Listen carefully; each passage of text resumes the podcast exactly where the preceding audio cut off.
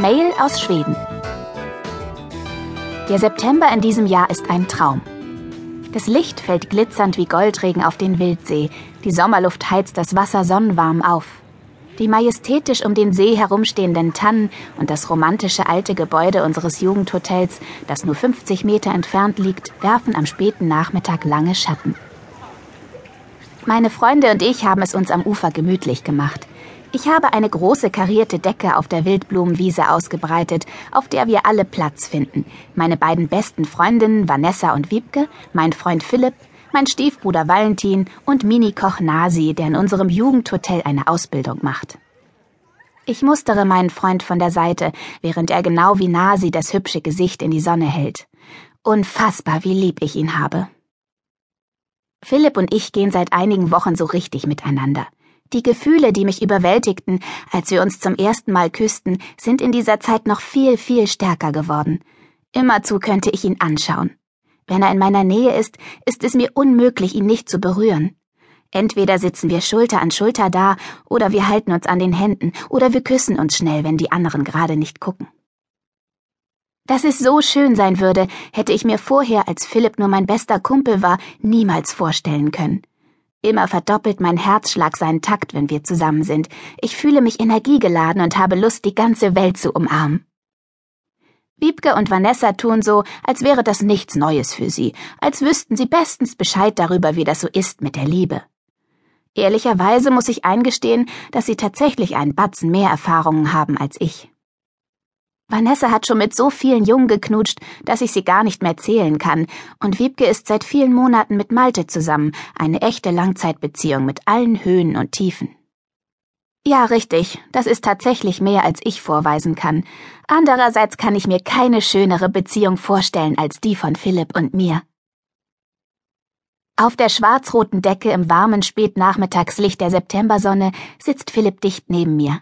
Wir haben beide die Beine angewinkelt, sein Arm liegt um meine Schultern. Hin und wieder lege ich meinen Kopf auf seinen Arm, oder er krault mich mit zärtlichen Fingern in den langen Haaren.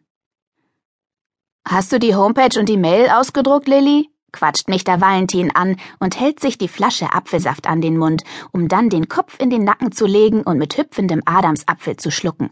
Es sieht aus, als verspeise er Apfelstücke unzerkaut. Ekelhaft. Klar habe ich die ausgedruckt. Habe ich doch versprochen, oder? raunze ich ihn an. Ich kann nicht anders. Ich kann mit Valentin nicht vernünftig reden. Manchmal bringt es mich allein auf die Palme, dass er atmet. Dann lass mal rüberwachsen. Er streckt die linke Hand aus, während er mit der rechten wieder die Flasche ansetzt, um zu gluckern. Garantiert nicht. Schon gar nicht in diesem Ton. Ich schmuse erstmal wieder ein bisschen mit Philipp und ignoriere Valentins Aufforderung, bis mir selbst danach ist, die ausgedruckten Seiten aus meiner Jeanstasche zu ziehen. Ich entfalte sie und im Nu sitzen alle anderen im Kreis um mich herum. Vanessa zupft mir das Blatt mit der ausgedruckten Homepage aus der Hand. Sie starrt eine Weile darauf und biegt dann enttäuscht die Mundwinkel herab. So sieht also die schwedische Schule aus.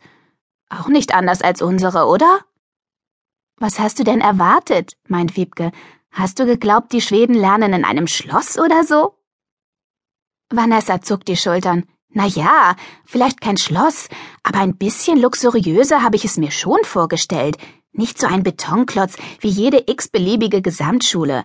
Immerhin ist das eine Privatschule für Reiche und Berühmte. Ich blicke sie von der Seite an. Wie kommst du bloß darauf, Vanessa? Das sind ganz normale Typen.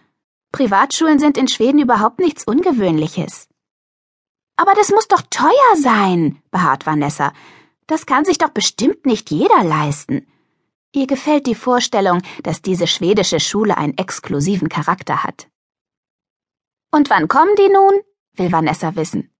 Übernächstes Wochenende, sage ich und werfe noch einen Blick in den Brief, den der Schulleiter meinem Vater geschrieben hat. Ich fahre mit dem Zeigefinger den Text der ausgedruckten Mail entlang und nicke dann. Ja, genau, in zehn Tagen kommen sie. Und hier steht, ich gehe mit der Nase näher heran, dass sich die Schüler und Schülerinnen freuen würden, wenn sie vorab schon Kontakt zu jungen Deutschen aufnehmen könnten, um ihre Sprachkenntnisse zu verbessern. Ein Strahlen breitet sich auf meinem Gesicht aus. Das ist doch was, oder?